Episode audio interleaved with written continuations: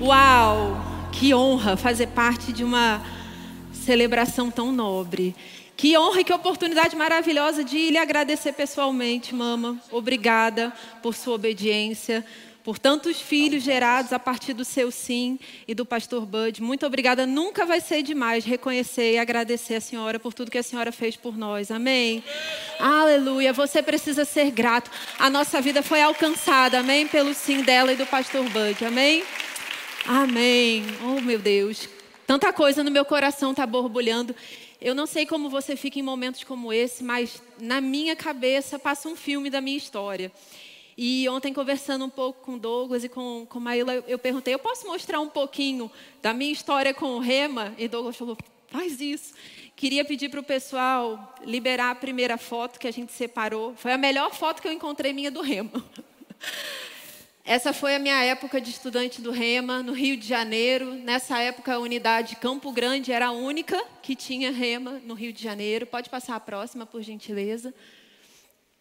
Esses são meus pais, que já tinham sido graduados do Rema, e os meus dois irmãos, quando estavam se graduando.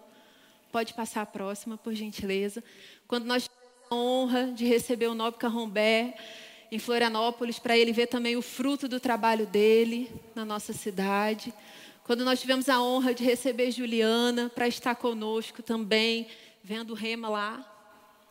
A próxima. O B, pequenininho, já envolvido no Rema junto com a gente. E agora, mais recente, ele com a gente, crescendo, nos acompanhando nessa jornada tão preciosa, tão maravilhosa. Essa foi a última, né? Acho que sim. Acredito que sim. Então, eu sou fruto daquilo que você está no centro no coração de onde essa visão nasceu e se espalhou pelo Brasil e por outras nações.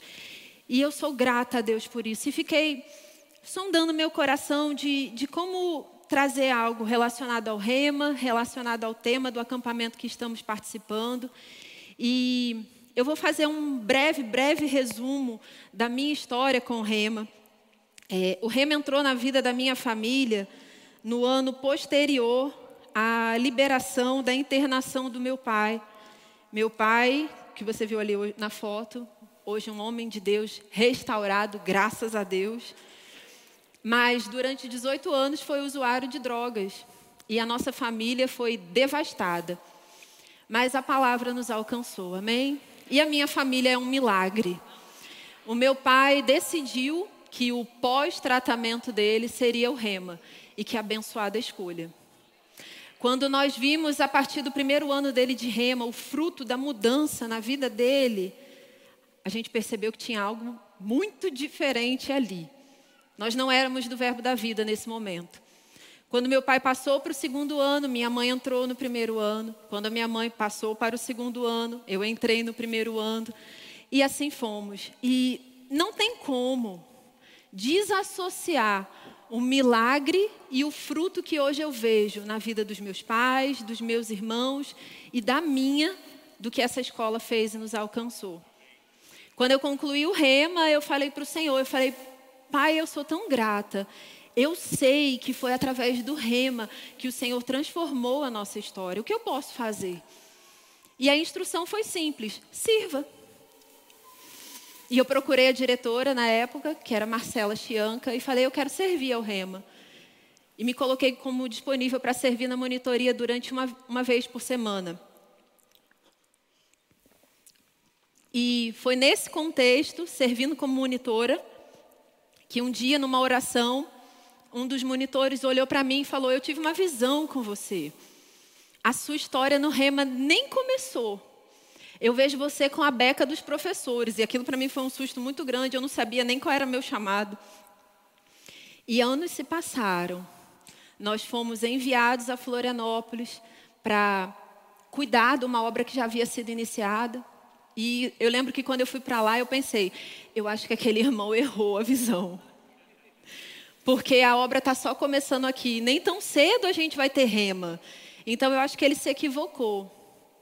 Lá naquele momento, se eu soubesse o plano que Deus tinha para mim na continuidade, talvez eu ficasse mais assustada ainda. Mas Deus, naquele momento, já via aquilo que eu podia fazer em gratidão pelo que eu recebi lá em Floripa. E é com muita honra que eu estou lá à frente da unidade do Rema em Florianópolis, servindo aos nossos irmãos lá. Mas tudo começou aqui. E que honra e que gratidão poder estar aqui nesse tempo com vocês. Amém.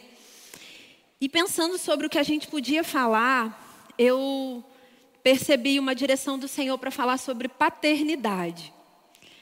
E que inusitado, né? Uma mulher falar sobre paternidade. E como Deus sabe como lidar comigo, eu perguntei isso a Ele. E eu tenho a resposta, mas eu só vou te dizer no final. Então você fica atento, amém? E eu anotei aqui para quem que essa mensagem se dirige, porque talvez você que não é pai pode pensar assim: "Ah, essa mensagem nem é para mim. Eu sou jovem, nem penso em casar ainda". Mas eu anotei, essa mensagem ela de fato se dirige a todos. Aos que criaram seus filhos como uma reflexão e uma oportunidade para acertar, se houver necessidade ainda. Aos que estão criando os seus filhos, como uma oportunidade para checar a sua jornada. Aos, so, aos solteiros, é bom a gente pensar a respeito das nossas escolhas.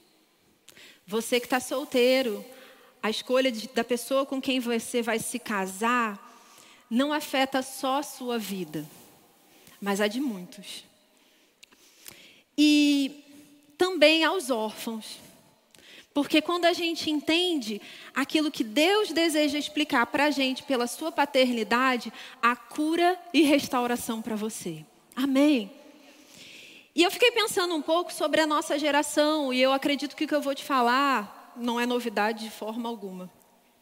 A gente vive hoje num momento onde os homens estão perdidos. E é com todo respeito que eu falo isso, amém? Como como o irmão Reagan dizia, uma oportunidade de acender a luz. E talvez para alguns você vê a bagunça onde você está. Porque, porque hoje, no contexto que a gente vive, tudo é machismo. E essa questão de tudo ser machismo colocou os homens num lugar onde eles estão intimidados de serem homens. E ficam confusos sobre seu papel sem referência muitas vezes. Nós temos também mulheres feridas por homens, e aí se colocam numa posição de uma disputa que nunca deveria existir.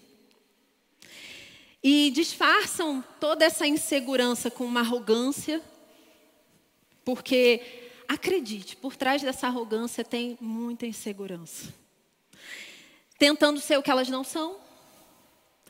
E num contexto desse, onde homens são intimidados e não sabem direito mais qual é o seu papel e ficam com medo de fazer algumas coisas, porque afinal de contas, tudo é machismo. E mulheres querendo ser como homens quando foram criadas para ser mulheres. Um simples gesto de cavalheirismo e gentileza, como abrir a porta, é machismo. Não é gentileza, é educação. Amém. Homem não tenha medo de abrir a porta para uma mulher. Isso é lindo, isso é gentil, isso é coisa de gente educada. Mulher, não se ofenda porque um homem abriu a porta para você. Ou te auxiliou com alguma coisa para te proporcionar algum conforto. É uma expressão de respeito, de carinho. É claro que a gente sabe abrir uma porta. Claro. Mas é só uma expressão de carinho, de gentileza, de cortesia. E até coisas assim, tão lindas, que muitas vezes a gente vê em filmes e suspira e acha bem bonito e inspirador, nos nossos dias ficou deturpado, ficou confuso. E isso tem a ver com paternidade, Bia? Você vai ver que sim. A gente vê também uma sociedade promíscua, com doenças emocionais, com raiva, com rejeição por toda figura de autoridade, com medo e com raiva de Deus. Infelizmente, não foi uma vez que eu ouvi algo parecido com isso em aconselhamento. De Jesus eu gosto, mas de Deus não. De Jesus tudo bem, mas Deus não. Não. Eu tenho problema com Deus. E eu anotei algumas coisas aqui que eu acho interessante para compartilhar com você. A orfandade doutrina nossas piores experiências. E involuntariamente impomos que o mundo funcione a partir dos nossos traumas. Eu sei que existe gente órfã de pai vivo. E talvez isso seja até mais difícil. Mas a sua orfandade, o seu trauma, aquilo que um homem que entenda a conduta dele não é aprovada por Deus quando ele tem uma conduta equivocada, deturpada da que Deus projetou para que o homem fosse, Deus não aprova. Deus não aprova violência. Deus não aprova machismo. De fato, é, chega a ser engraçado quando alguns movimentos apontam o nosso contexto religioso quando, como machista, é por pura ignorância, por não saber o quanto Jesus valorizou as mulheres. É por pura ignorância, por não saber que foi Jesus quem falou. Agora não tem mais distinção entre homens e mulheres, entre judeus e gregos, entre livres e escravos. Deus é visionário. Amém? Então não, não use daquilo que te machucou para definir como o mundo é. Não é justo. Não é justo. E a minha oração é que nessa noite você baixe sua guarda. E se eu estou falando com você que está aqui, já passou por uma experiência assim, ou com você que está nos assistindo pela internet, baixe sua guarda. Deixa Deus alcançar seu coração, amém? Acredite, tenha um bom propósito em tudo isso que eu estou falando aqui para você. A gente pode e deve respeitar a bagagem do outro. Mas a gente também precisa fazer um exercício quando nós chegamos para Cristo de nos livrarmos da bagagem, da mochila pesada que a gente chegou. Amém? Cada um de nós tem um contexto de vida. Cada um de nós teve experiências boas e ruins. Eu não sei com quantos anos você chegou para o Evangelho, mas talvez você teve uma longa jornada e você chegou para Cristo tão pesado, tão sobrecarregado. Não é justo que tudo precise se moldar a esse peso, não é justo nem com você. Solte esse peso, essa mochila e receba aquilo que o Senhor falou. Tome de mim o meu jugo, ele é suave e ele é leve. Vamos trocar de fardo. Amém. Aleluia. Outra coisa que eu anotei, e a gente já vai começar a abrir versículos, fique tranquilo. Paternidade não é um título, paternidade é uma missão. Amém. Homem, acredite, esse culto, essa ministração é para te dar uma luz e te ajudar a assumir com força o seu lugar. Amém? Quando a paternidade falha, destinos são comprometidos. Todo ser humano foi criado para pertencer. Todo pai deve liberar proteção, provisão e plataforma. Esse ciclo gera identidade pela qual viveremos o futuro com equilíbrio, liberdade e responsabilidade. Quando a paternidade falha na nossa vida, a nossa identidade fica comprometida.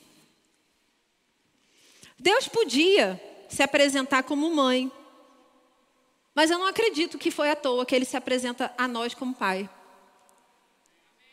E se a nossa identidade em Cristo deriva de Deus,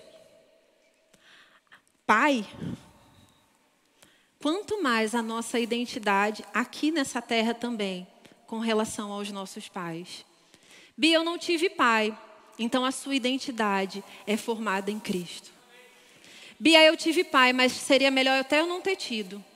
Então olhe para Deus como seu pai. Bia, eu tenho pai, mas eu não tenho nem condição de conviver com ele. Talvez Deus ministre ao seu coração hoje algo que possa restaurar o seu relacionamento com o seu pai. Amém? Afinal de contas, quem está aqui é você. Amém? Eu quero ler para você as palavras de um pediatra. Então eu não estou falando de um pediatra cristão, ele nem sequer menciona se ele é cristão. Mas eu acho bem interessante o que ele fala. O título do, desse texto dele é Sobre ser um spoiler do mundo. Até por volta dos três meses de idade, o bebê não consegue enxergar-se como uma pessoa diferente da mãe. Para aquele pequeno cérebro, os dois são uma mesma pessoa. O primeiro outro a invadir esse espaço seguro é, em grande parte da família, o pai. E esse invasor, entre aspas, será a referência para o bebê de como as outras pessoas entrarão no seu mundo. O papel do pai no teatro da vida está bem distante de ser um mero figurante. É função dele dar amostras do que há lá fora, interferindo diretamente na forma como o bebê irá se inserir no mundo. E aí o texto dele fala assim: como assim? E cita o nome dele. O Instagram dele se chama O Meu Pediatra. Se você tiver curiosidade, você vai poder ver esse texto lá. Quando a criança tem por referência um pai presente, acolhedor, que participa ativamente do seu dia, ela vai crescer seguro e ávido por desbravar o desconhecido. Por outro lado, aquela criança que convive com um pai ausente, agressivo, inconsequente, será um referencial inseguro, criando um bebê que crescerá aflito e angustiado em suas interações com tudo o que vier de novo. E isso são palavras só, e me perdoe pelo só, de um pediatra. Se ele consegue ter essa clareza da importância do papel de um pai, ao ponto de interferir como um bebê vai ver o mundo, quanto mais nós que temos a palavra. Amém. Bia, e o que, que Deus tem a ver com tudo isso? Deus, erroneamente, injustamente e equivocadamente, tem recebido a fama que não é dele. Muitas vezes o nosso Deus, o nosso Pai, é culpado e é acusado de coisas que ele não é, não faz, porque a nossa referência muitas vezes é um pai que não é segundo o que Deus criou para ser. E aí a nossa referência fica turva. E é por isso que muitas vezes, para algumas pessoas, quando se ouve a palavra pai, a imagem que se forma é daquele pai que teve em casa ou que não teve. E você entende pela visão desse pediatra o quanto isso é sério? E aí, quando ouve Deus Pai, pensa agressivo, punidor, ausente, indiferente, injusto, ou sei lá mais o que que a pessoa possa ter vivido com o pai. Satanás tem cumprido a agenda dele de deturpar o que é família, o que é pai, o que é mãe, o que é mulher, o que é homem. Ele tem feito a parte dele. E não se engane, o objetivo final é fazer com que as pessoas tenham aversão a Deus Pai.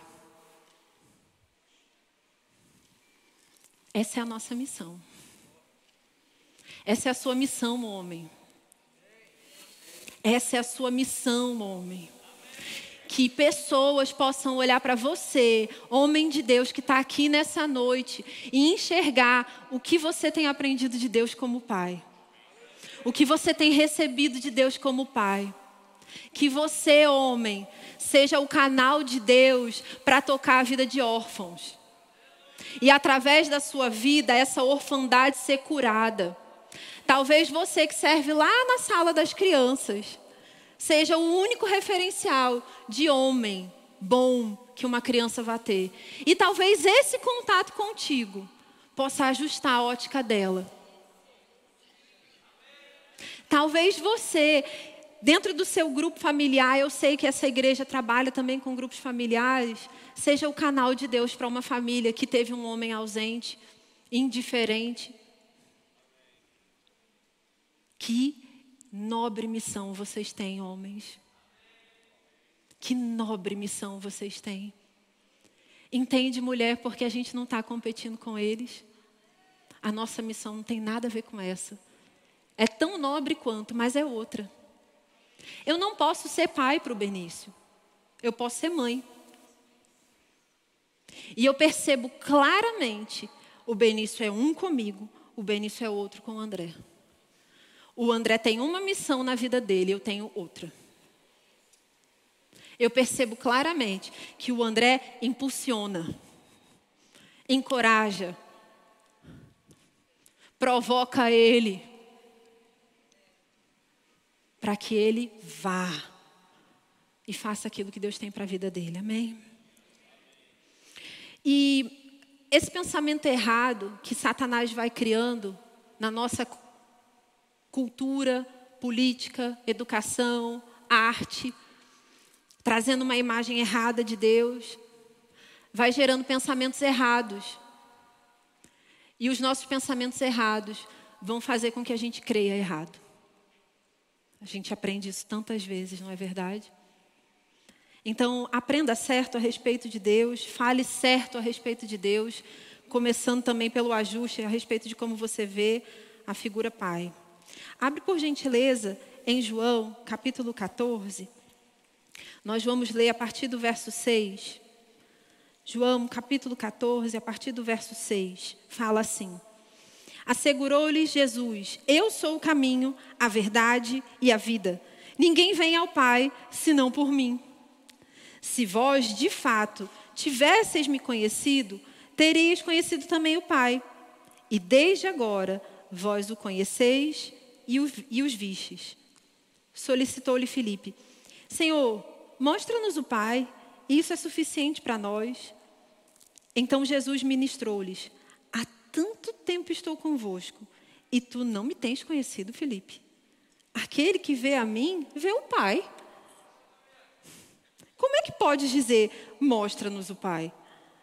Não creis que eu estou no Pai e que o Pai está em mim? As palavras que eu vos digo, não as digo em minha própria autoridade, mas o Pai que habita em mim realiza suas obras. Então, respondendo, se você talvez também pense como algumas pessoas com quem eu já conversei, eu gosto de Jesus, mas eu não gosto de Deus. Você gosta de Deus e nem sabia. Porque quem vê Jesus vê o Pai. Então, eu quero te dar uma excelente notícia. Você é amigo de Deus. Você gosta de Deus sim. Você só estava equivocado. Porque, como a gente falou agora há pouco, o nosso inimigo tem cumprido bem o papel dele. E ele conseguiu te cegar ao ponto de você não compreender uma verdade tão simples como essa. O que você vê em Jesus vem do Pai. Amém? E é isso que fala em Hebreus, capítulo 1. Havendo Deus, desde a antiguidade, falado em várias ocasiões e de muitas formas aos nossos pais por intermédio dos profetas, nestes últimos tempos nos falou mediante seu Filho, a quem constituiu o herdeiro de tudo que existe, por meio de quem criou o universo. Ele que é o resplendor da glória e a expressão exata do seu ser, sustentando tudo que há pela palavra do seu poder. Jesus é a expressão exata de Deus. Quem vê Jesus vê o Pai. Quer fazer uma boa propaganda de Deus para aqueles que são confusos com a figura de Deus como Pai? Mostre Jesus. Mostre a compaixão de Jesus, mostre os milagres de Jesus, a generosidade de Jesus, o perdão que há em Jesus, a abundante graça que flui de Jesus. E esse amor irresistível destrói qualquer barreira. Amém? Vai comigo, por gentileza, para Romanos capítulo 8. Eu te dei só um tempo para você descansar e aí agora a gente abre algumas referências, tá bom? Romanos capítulo 8 nós vamos ler o verso 31 e o verso 32, que fala. Abri o capítulo errado, certo agora. A que conclusão, pois, chegamos diante desses fatos? Se Deus é por nós, quem será contra nós? Aquele que não poupou o seu próprio filho, mas o entregou por todos nós, como não nos concederá, juntamente com Ele, gratuitamente, todas as demais coisas. Deus não poupou nada para nos alcançar. Nada. Se Deus não poupou o seu único filho, será que realmente pai é alguém tão ruim assim? Esse é o nosso modelo de pai, amém? Vai comigo agora, por gentileza, para Gálatas, capítulo 4, verso 1. Afirmo, porém, que durante todo o tempo em que o herdeiro é menor de idade, ele em nada é diferente de um escravo, mesmo sendo dono de tudo. No entanto, está sujeito a tutores e administradores até o tempo determinado por seu pai. Da mesma forma, nós, quando éramos menores, estávamos debaixo de um sistema que nos escravizava aos princípios básicos desse mundo. Todavia, quando chegou a plenitude dos tempos, Deus enviou o seu filho, nascido de mulher, nascido também debaixo da autoridade da lei, para resgatar os que estavam subjugados pela lei, a fim de que recebêssemos a adoção de filhos. E porque somos filhos, Deus enviou o Espírito de seu Filho para habitar em vossos corações. E ele clama: Abba, Pai. Portanto, tu não és mais escravo, mas filho. E sendo filho, és igualmente pleno herdeiro por decreto de Deus. Você nasceu de novo? A boa notícia da palavra para mim e para você é: você não é mais escravo, você é herdeiro. Escravo do quê? De qualquer coisa que te escraviza, te oprime e te rebaixa. Você é herdeiro. E você tem pleno acesso a tudo que é de Deus. Esse é o seu Pai. Esse é o seu Pai. Aleluia. Vai comigo para o Evangelho de João, capítulo 1. Evangelho de João, capítulo 1, verso 12. Eu sei que eu não estou lendo nenhuma novidade para você, e que coisa boa, amém? Mas todos quantos o receberam, deu-lhes o direito ou o poder de serem chamados. Pode falar? Filhos. Filhos. Filhos. Você recebeu um poder. Você recebeu um direito. Você é filho. Filho de Deus. Filho de Deus. O título mais nobre que você pode ter. Filho de Deus. Aleluia. Volta comigo para Romanos, capítulo 8. Se você é aluno do Rema, você sabe que no Rema a gente passeia pela Bíblia. Romanos capítulo 8, verso 16 e verso 17. Assim, claro está isso, que não depende da vontade, tampouco do esforço do ser humano, mas da maneira como Deus focaliza a sua misericórdia. Pois diz a Escritura ao Faraó: Eu o levantei exatamente com esse propósito. Revelar em ti o meu poder, para que o meu nome seja proclamado por toda a terra. Saiba de uma coisa: mesmo nas circunstâncias mais tenebrosas, como a que nós estamos vivendo hoje, o nome de Deus vai ser proclamado e exaltado sobre toda a terra. O nome de Deus vai ser proclamado e exaltado sobre toda a terra. Cada oportunidade de afronta ao caráter do nosso Deus e nosso Pai, use como uma oportunidade para exaltar e proclamar quem Ele de fato é. Não se intimide, não se acovarde. Mostre quem Deus é de verdade. Para cada deturpação, para cada coisa absurda que é falada a respeito de paternidade, mostre. Entenda, mostre, não é só fale. Falar é muito bom, mas o nosso exemplo tem um peso muito grande. Amém. E para nós encerrarmos, eu gostaria que você fosse para 1 João. Obrigada, Senhor. Você é bom. Aqui. Minha Bíblia é nova e as páginas estão agarradas. Vai soltar agora. Achei. 1 João, capítulo 4, verso 16. Portanto, dessa forma, conhecemos o amor de Deus, o amor que Deus tem por nós, e confiamos plenamente nesse amor. Deus é amor, e aquele que permanece no amor permanece em Deus e Deus nele. A Bíblia diz para mim e para você que Deus é amor. Eu gentilmente quero te pedir algo. Aproveite o que está sendo falado nessa noite. Eu não sei o que o André vai ministrar na sequência. E faça algo que eu aprendi enquanto aluna do Rema. Enquanto aluna do Rema, eu aprendi com uma das minhas professoras, que está aqui nessa noite, Neuzinha, que me ensinou a ler a Bíblia pelos meus olhos e não pelos olhos do meu pregador preferido. Pegue a sua Bíblia e leia de novo esses versículos. Não fique só com a minha argumentação. Leia. Eu duvido que o Espírito Santo não vai te convencer e não vai te mostrar quem de fato Deus é que Ele é um Pai bom, que Ele é um Pai amoroso, que Ele é generoso, que Ele é misericordioso, que Ele tem desejo de nos abençoar, de nos impulsionar, de nos prover, de nos levantar, para que nós sejamos como luzeiros nesse mundo em trevas. Amém? Você pode ficar de pé nesse momento, por gentileza?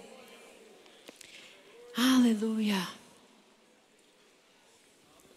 Pai, eu te agradeço por homens fortes e valentes, corajosos, instruídos pela Sua palavra, cheios do Seu espírito, fervorosos de espírito, manifestando quem o Senhor é. Em nome de Jesus, Pai, homens cheios da sua, da sua bondade, expressando o seu amor por onde eles passarem. Obrigada, Pai, por homens assumindo o seu lugar, assumindo o seu lugar e não tendo medo de serem quem Deus os criou para ser. Obrigada, Senhor, por mulheres que vão ser suporte, auxílio, impulsionadoras dos seus maridos, para que eles possam revelar ao mundo o bom Deus Pai que nós temos. Graças te damos, Senhor, porque nós não estamos perdidos, nós não estamos confusos, nós não estamos abandonados. O Seu Espírito Santo que nos ensina toda a verdade, que nos guia toda a verdade, que é o nosso professor, habita em nós e nos inspira e nos instrui a respeito de todas as coisas. Graças te damos, Senhor, porque no meio de toda essa confusão, nós estamos preservados no Senhor a nossa família será preservada. A nossa família será preservada.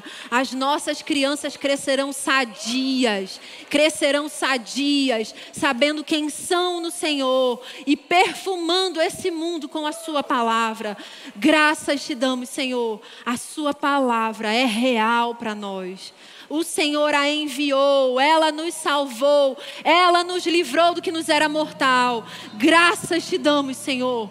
Graças te damos, Senhor. Obrigada, Senhor. A Sua palavra é real, é real, é real, é um guia seguro. Ela não é antiquada, ela não está errada, ela não está obsoleta. Ela é real, ela é real e é a autoridade máxima sobre a nossa vida. É a autoridade máxima sobre a nossa vida. Nós honramos e reverenciamos a Sua palavra nessa noite. No nome de Jesus. Amém.